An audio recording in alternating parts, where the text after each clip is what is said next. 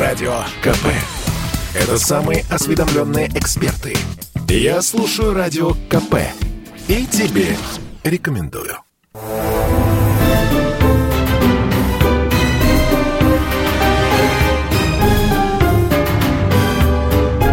Предыстория. Мысли. Факты. Суждения. Глава службы внешней разведки Сергей Нарышкин дал интервью Владимиру Соловьеву. В этой связи не можем не вспомнить историю создания разведки и даже предысторию. В студии Иван Панкин и Павел Пряников, историк, журналист, основатель портала и телеграм-канала «Толкователь». Начнем с 17 года до начала Великой Отечественной войны. Вспомним про Дзержинского, Минжинского, Егоду, Ежова и Берия. Ну, начнем, разумеется, с Феликса Эдмундовича. Павел, тебе слово. Дзержинский основатель э, не только разведки, советской разведки, но и основатель, я бы так сказал, внешнеполитического курса. Потому что э, мы все помним, что начало 20-х годов – это идеологические, теоретические метания в советском руководстве. Какую внешнюю политику выбрать? Это политика и мировой революции, которую исповедовал Троцкий. Это политика э, изоляционизма, то, что исповедовал Сталин. Это политика некая гибридная, то, что исповедовали Зиновьев, Бухарин.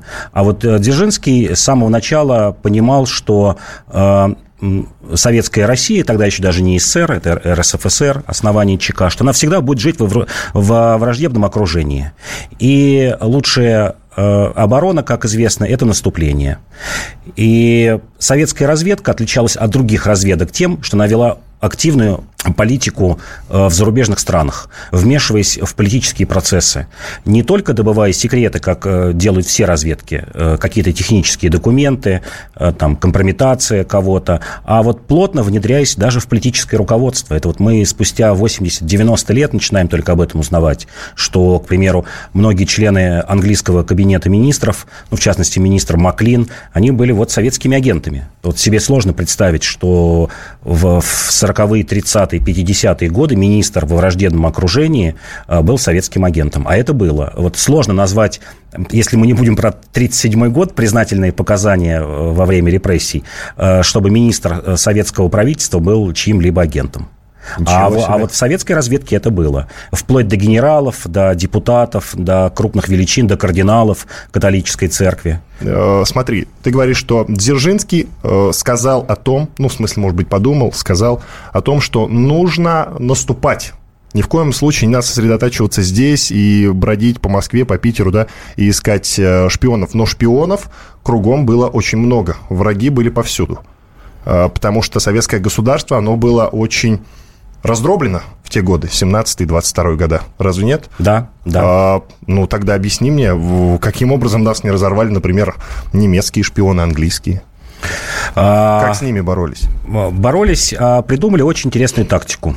Придумал, кстати, вот мостик перекинул из той царской России в советскую Россию а, такой шеф э, жандармерии Джунковский, который не очень был любим царем, э, вел э, во время, в царское время, в десятые годы, большую борьбу против Григория Распутина, считал, что это бич божий, который принесет только одни беды России, был отстранен от руководства, но, тем не менее, когда произошла революция, он сидел в Смоленской области, там где-то в своем имении, тихо и мирно, и решили, Дзержинский решил его привлечь э, к консультированию ЧК. Это вот, вот не очень известный факт, но это так и есть. И Джунковский как раз сказал, э, друзья, вот не надо бегать за, отдельно за зайцем, за каждым.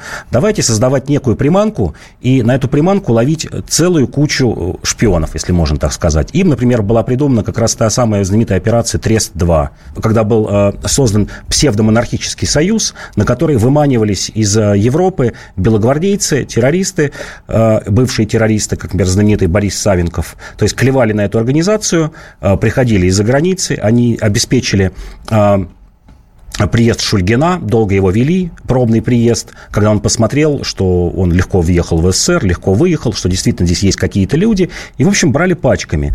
И эта система сохранялась и даже во время Великой Отечественной войны, то есть 40-е годы. Знаменитая операция, когда в Москве была создана э, якобы русская фашистская партия, которая базировалась там э, в одном из монастырей, э, на базе каких-то вот недобитых монархистов, и на нее выманивались вот те агенты Абвера, которые забрасывались сюда. То есть опять мы приходим к тому, что я говорил в самом начале, вот к той самой тактике или даже стратегии, а не тактики, стратегии, о том, что разведка должна быть наступательной. И... Разведка должна быть шпионажем. Да, шпионажем. И, и, и наступательной. То есть не, действительно не выискивать вот этими сетями, проходить, там, выискивать мелкую или крупную рыбешку, а вот на приманку десятки и сотни людей приманивать, выявлять всех этих людей. Итак. И потом мы знаем, что за границей было создано таких много организаций. Там, например, организация «Союз друзей э, э, советского народа», которая вот таким агентом была советской разведки своего рода. В нее пытались белогвардейские элементы внедриться, их выявляли, то есть это двойное назначение. Одновременно это как бы и такая внешняя, внешнеполитическая сила, пиар-сила, как сейчас сказали бы. А с другой стороны, а, и немецкая разведка, и французская разведка, где в основном базировался этот союз, пытались внедрить туда своих людей, в общем, их выявляли, и вот, вот очень удобно это было сделать, не бегать за каждым. А, Паша, как э, Дзержинский вербовал агентов. Ну, вот это начало 20-х годов, я так понимаю, да? А, потому что до 20-х годов э, ему совсем не ну, до этого да, было. Да. Ну, конечно, это не сам Дзержинский, это надо понимать, но под его руководством... Ну, а, я, я да, понимаю, что он да, организатор, да, конечно. Да, уже в, в конце 20 -го года был создан так называемый иностранный отдел ВЧК, который послужил основой вот для будущей э, внешней разведки, которая сейчас называется СВР, в разные годы по-разному называлась. Основная вербовка шла, конечно же, по идеологическим признакам. А, нам сейчас, наверное, тяжело будет вот в 21 веке понять, когда сотни тысяч людей работают на тебя бесплатно, а просто за идею.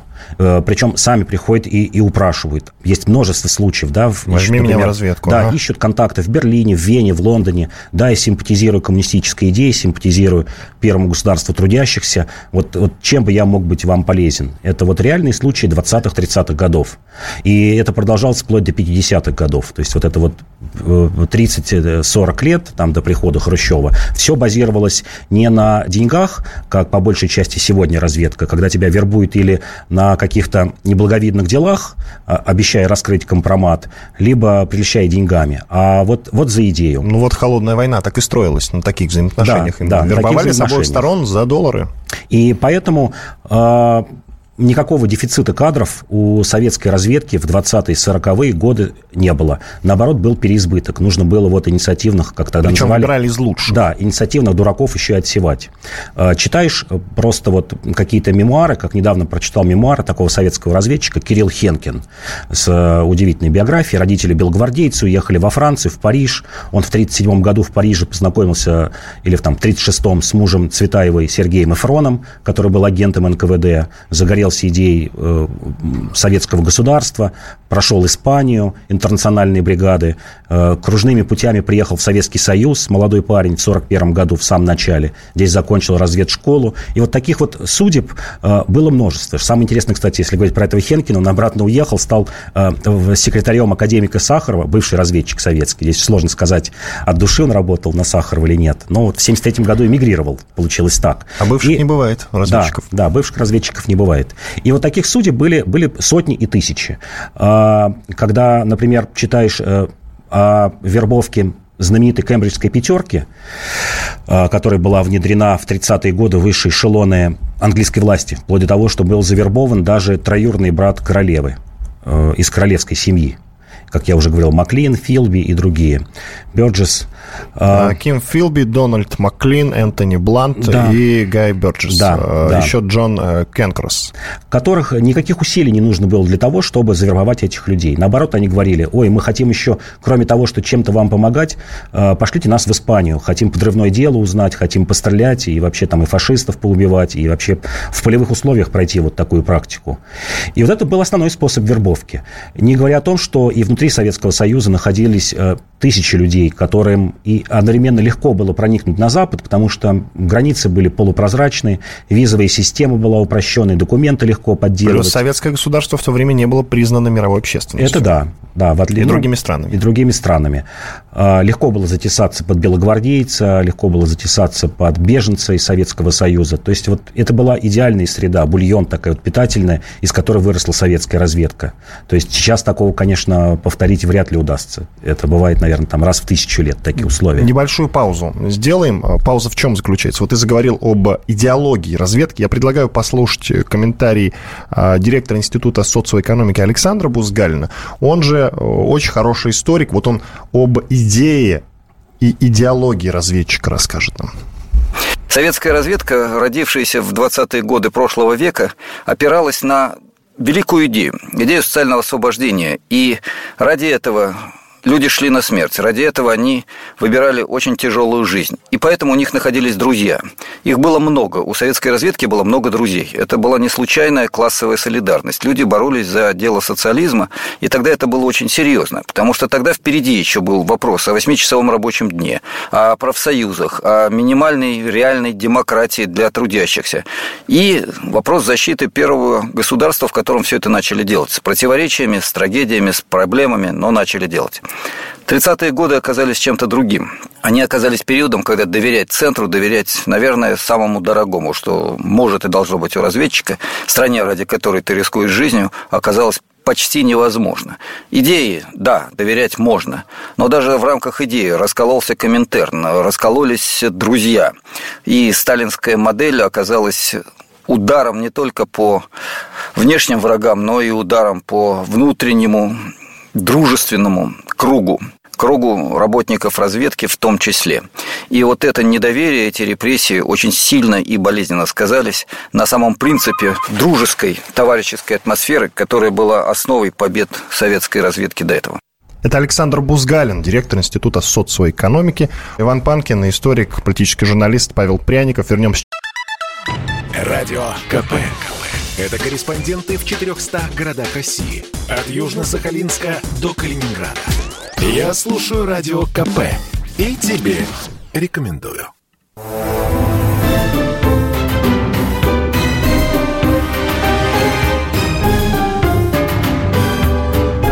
Предыстория. Мысли. Факты. Суждения. Продолжаем говорить про раннюю советскую разведку в студии Иван Панкин и мой коллега Павел Пряников, историк, политический журналист, основатель портала толкователь.ру. И нам, конечно же, пишут и пишут э, достаточно э, много. Э, Артур пишет, если можно, хотелось бы задать вопрос эксперту. Всегда интересовало, а завербованных агентов – кто и как контролировал. Вдруг, прожив в другой стране несколько лет, он перейдет на сторону врага и будет их агентом под видом нашего. Но я подозреваю, что речь идет как раз о временах, когда разведку курировал Дзержинский. Паша. Ну, не только это во все времена было. А, и 20-е, 30-е, 50-е годы люди, которые переходили на другую сторону, перебежчики. А, когда-то это выходило благополучно. Знаменитый есть пример такого Орлова, глава резидентуры советской разведки в, в той самой революционной Испании, а, который, которого вызвали в 1937 году в Москву. Он понял, что сейчас дело закончится плохо, собрал свои вещички, у него жена и дочка находились во Франции, взял их и отплыл в Америку. Написал еще письмо, положил в сейф что, дорогие друзья, да, я уезжаю, я покидаю Советский Союз, э, у меня остаются родственники, в частности, мать и еще там другие близкие люди в Советском Союзе. Я обещаю ничего не рассказывать за границей о Советском Союзе, но вы не трогайте мою мать и моих родственников. И он свое обещание сдержал до смерти Сталина и до смерти своей матери. В 1953 году так совпало, и мать умерла, и Сталин. Он ни слова не сказал, находясь в Америке, не сдал ни одного агента. Но бывали случаи, то есть поступил честно, да, но не понравился советская власть, спас жизнь себе, думал, что его расстреляют. Ну, по-человечески, может быть, даже и можно понять Такие, такого человека. конечно, были и среди нас, и среди американцев во время Холодной войны, да? Да, а были люди, которые сдавали сотни агентов. Это знаменитые провалы и в Америке, и э, в, во Франции, и в Германии. Для этих случаев, опять же, у внешней разведки была так называемая группа ликвидации. Ну, что это говорить, своими словами надо называть. Часто ее называли группой Яши или группа дяди Яши. Руководил ей такой чекист Яков Серебрянский, бывший левый эсер, боевик, который проводил еще теракты в царское время. Он создал вот эту группу этих людей, которые убирали перебежчиков, И, и таких случаев десятки. Не только перебежчиков, а, а вообще... те, кто предателей. предателей. Троцкого тоже, да. в общем-то, и группа вот то, дяди наш, да, уничтожила. Перебежчик знал, что если он что-то рассказывает, его ждет ну, в 9-99% случаев смерть. И здесь надо уже глубоко подумать, говорить или нет. Или, как, э, как я уже говорил, тот же Орлов, тихо, мирно куда-то уехать, поменять фамилию, жить под чужой фамилией и не выдавать никого. Вот можно по-разному относиться к этому. И к убийству Троцкого, и там, к убийствам других людей. Но факт остается фактом. Нам еще пишут, кибершпионаж в нашем мире действеннее. Человек сидит дома, чувствует себя защищеннее, тем самым легче подвергается влиянию, нежели при общении с чужим человеком. Одной надписью в соцсетях можно настроить в нужном направлении тысячи людей. Подведем, Паша, итог э, работы Дзержинского на посту главы разведки. Э, коротко итоги и переходим э, уже преемнику. Итоги, итоги по всему миру были созданы э, ячейки, если так можно сказать, внешней разведки, сотни тысяч и тысячи людей, хотя официально считалось, например, э, к середине 30-х годов там 485 человек официально работало в иностранном отделе Э, сначала ГПО, потом НКВД, но в реальности, конечно, этих людей были тысячи. Это разветвленная сеть по всему миру. Это главный итог. И люди, которые готовы были работать за идею. То есть никогда не было недостатка в кадрах, э, в том числе самых высокопоставленных. Паш, переходим уже к Минжинскому, да? Это преемник да, Дзержинского. Преемник ну, коротко историю при, преемственности вот этой. Ну, вот. меньше всего, конечно, известно его имя. Сейчас вот если произнести среди ста человек... Я, сказать, я уже называл кто... персоналей да, сегодняшнего да. эфира. Это кто Дзержинский, Минжинский, Егода, Ежов и Берия. Да, и, дай... это, и эта тройка, конечно, самая да, ударная. Да, дай бог. Коротко после... про Минжинского. А, коротко. Это такой э, человек аналитического склада ума, в отличие от Дзержинского. Человек, который предпочитал э, э, мыслить стратегически, а не тактически, потому что, в общем, до него уже до 20 26 года было многое сделано. И плюс к этому там у него было всего лишь три года активной деятельности. В 29 году он, у него был инсульт. И фактически руководителем ГПУ тогда еще стал Егода хотя формально в 1934 году, но с 1929 года он начал формировать свою группу. Противоречие со многими другими группами э, приходило, в первую очередь э, с разведуправлением РККА, Красной Армии. Здесь вообще нужно, конечно, было бы сделать отступление небольшое. Просто я кратко скажу, что существовала не одна разведка с самого начала, а три разведки. Была разведка при ВЧК и там далее НКВД. Была разведка при, ну, как сейчас сказали бы, ГРУ, при Министерстве обороны. Это называлось разведуправление при РКК. И разведка Коминтерна. Причем разведка Коминтерн, нам кажется, что это вот что-то такое эфемерное, на самом деле нет. Например, э, та самая кембриджская пятерка и практически вся агентура э, в Англии в 30-е годы была завербована именно разведкой Коминтерна. А если кто-то думает, что разведуправление РКК это тоже что-то такое эфемерное, ничего подобного. Если мы вспомним, что Рихард Зорге был из этой группы, и 90% атомных секретов э, были добыты именно, ну я так ее буду называть по-современному, были добыты именно ГРУ, не э, НКВД, а ГРУ. И вот Егода э, очень сильно враждовал э, с этими двумя разведками. И его предшественники очень сильно враждовали, э, и, и его последователи. Дошло до того, что в 1935 году ближайший сподвижник э, Егоды Берзин, он был назначен из, НК, из НКВД, уже 1935 год, ГПУ было пере, переименовано в НКВД, он был назначен руководить разведкой Красной Армии, потому что дела в разведке Красной Армии шли довольно-таки плохо плохо, как считало руководство советское. И к этому были причины. Основные перебежчики а, в 20-х и начале 30-х годов, вот эти кроты или двойные агенты или, или предатели, были именно в разведуправлении Красной Армии, а не в НКВД.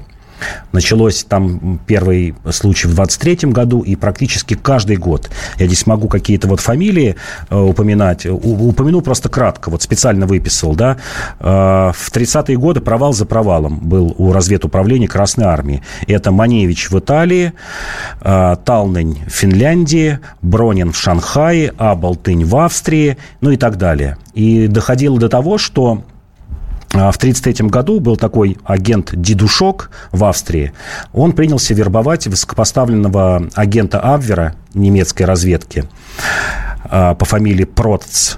И сверху, кстати говоря, от Егоды, когда эта информация доходила а, в ГПУ 1933 год, что, ребят, не делайте этого, не надо вербовать этих людей высокопоставленных, особенно в Германии, потому что это фанатики. И дошло до того, что сам Проц пере, пере, перевербовал этого нашего агента. То есть э, в ГПУ и НКВД оказались правы. И вот мы в самом начале говорили о том, что вот очень многие люди высокопоставленные служили Советскому Союзу. Германия обратный пример. Там крупных людей не удалось завербовать. Система была похожа ну, на советскую в смысле в том, что она была идеологически очень сильно накачана. Вот не удалось в Германии. В Англии удалось, во Франции, в Америке удалось высокопоставленных э, людей завербовать, сделать советскими агентами а в Германии не удалось.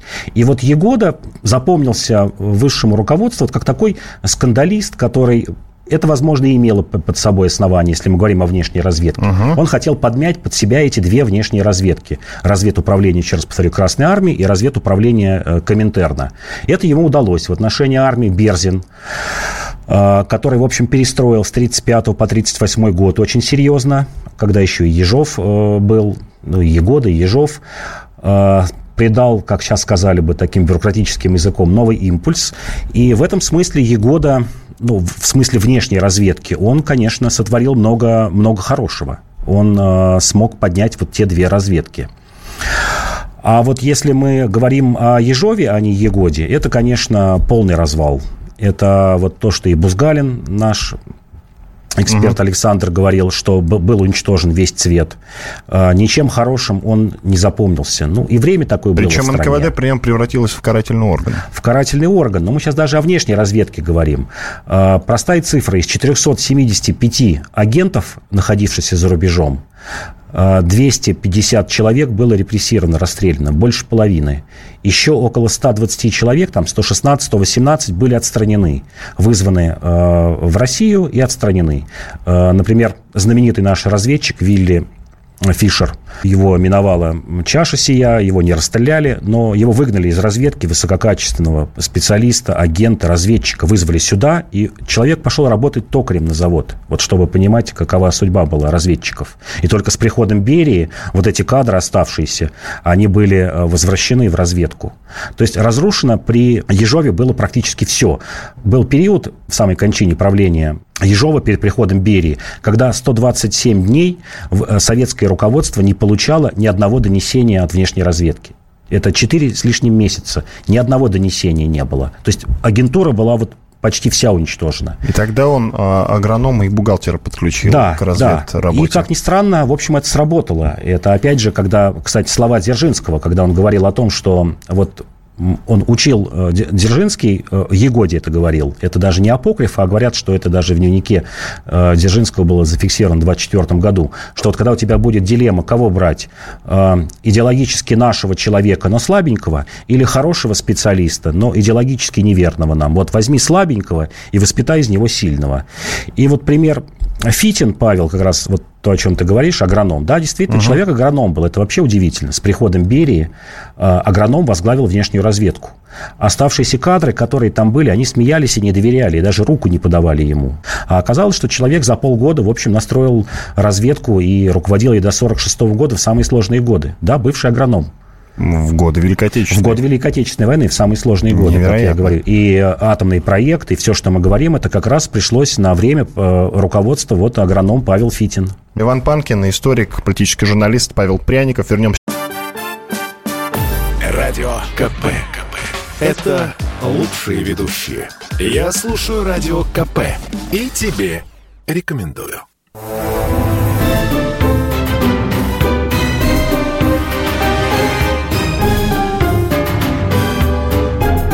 Предыстория. Мысли. Факты. Суждения.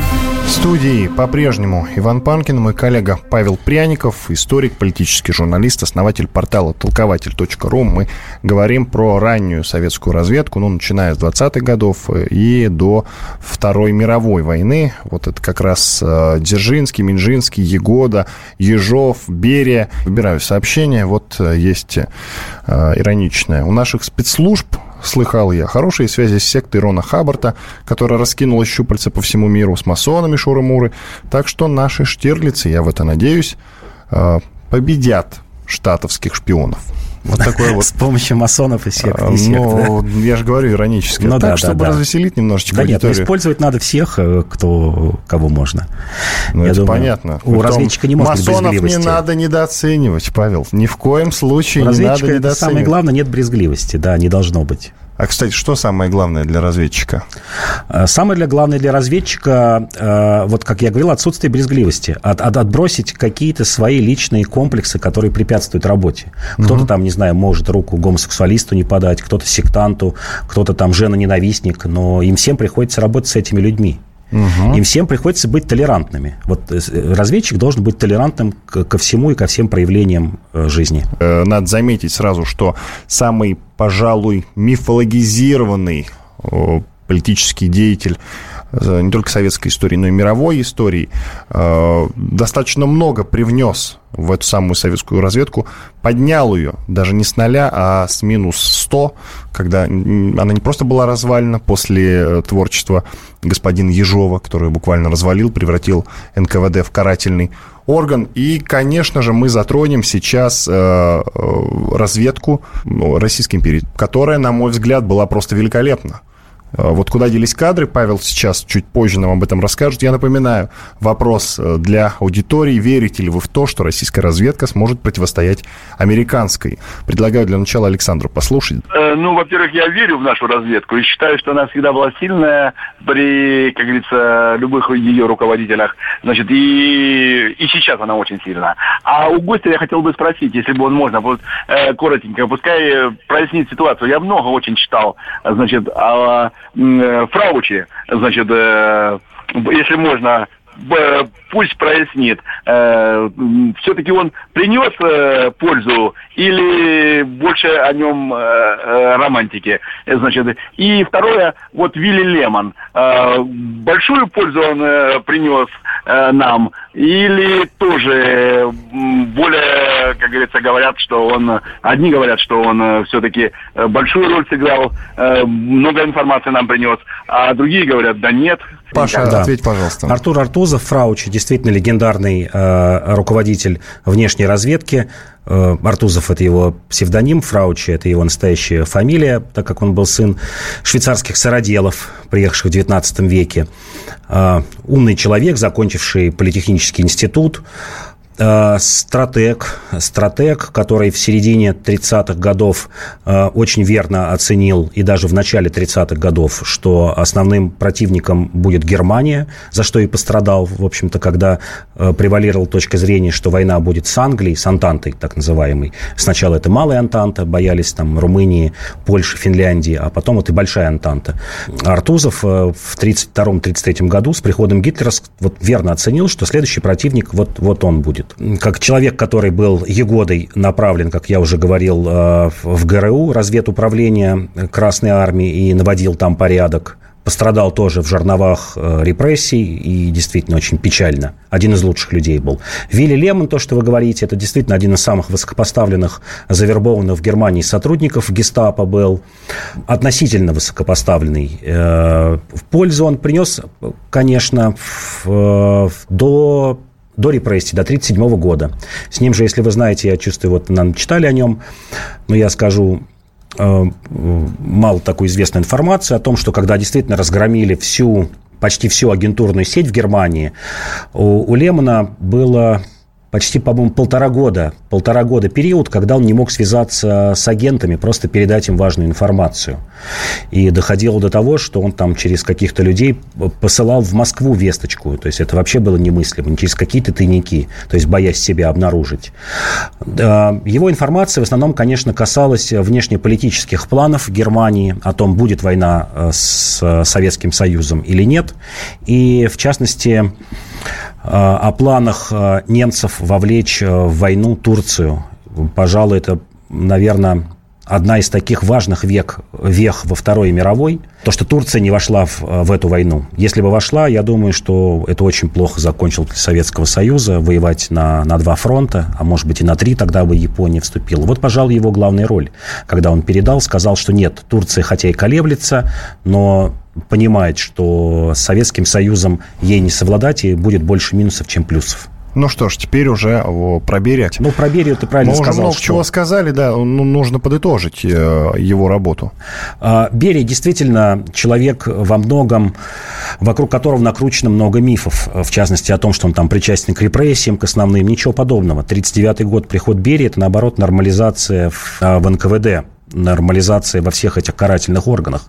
Это первая амнистия, о которой мало кто упоминает, когда было выпущено в 39-40-х годах 240 тысяч человек. И еще около 200 тысяч, это как раз в основном по политическим делам, и около 200 тысяч человек были либо сокращены сроки, либо переведены на более простые режимы, там вместо э, лагеря, например, ссылка.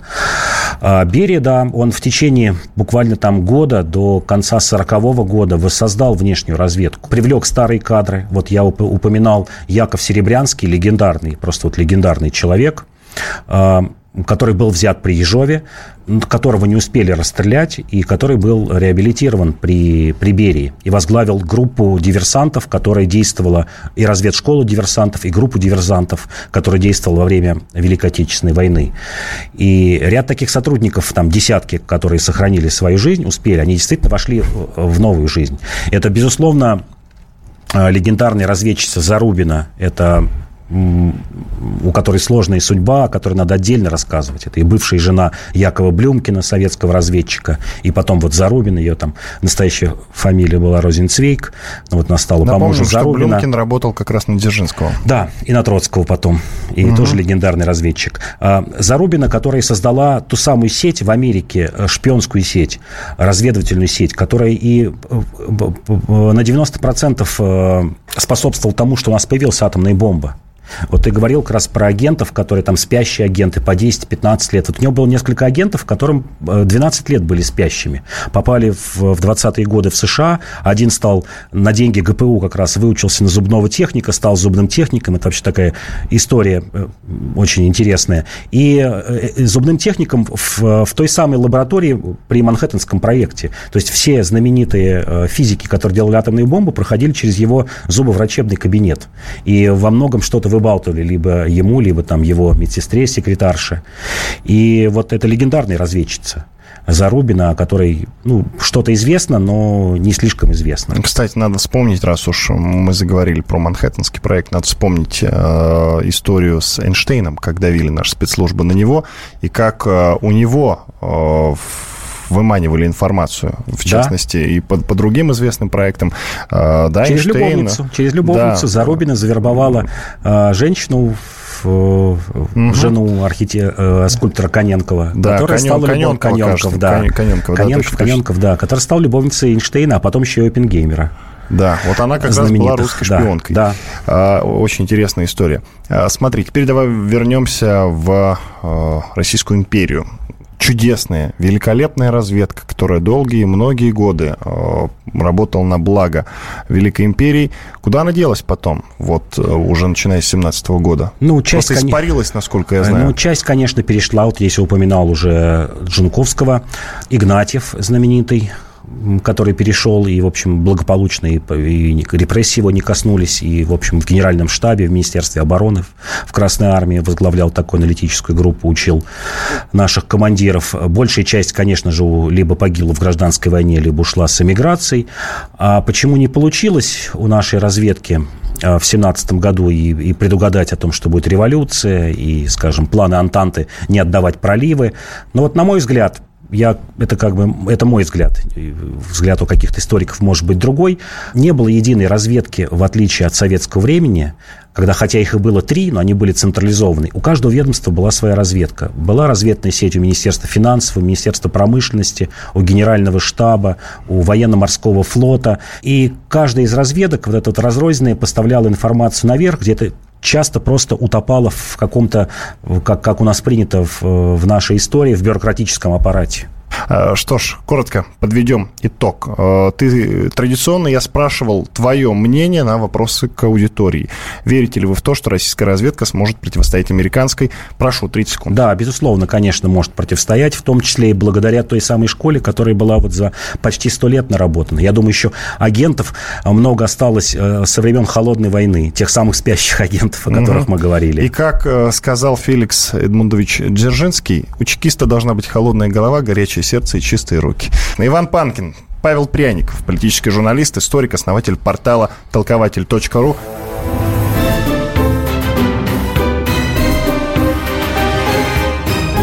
Предыстория. Мысли, факты, суждения –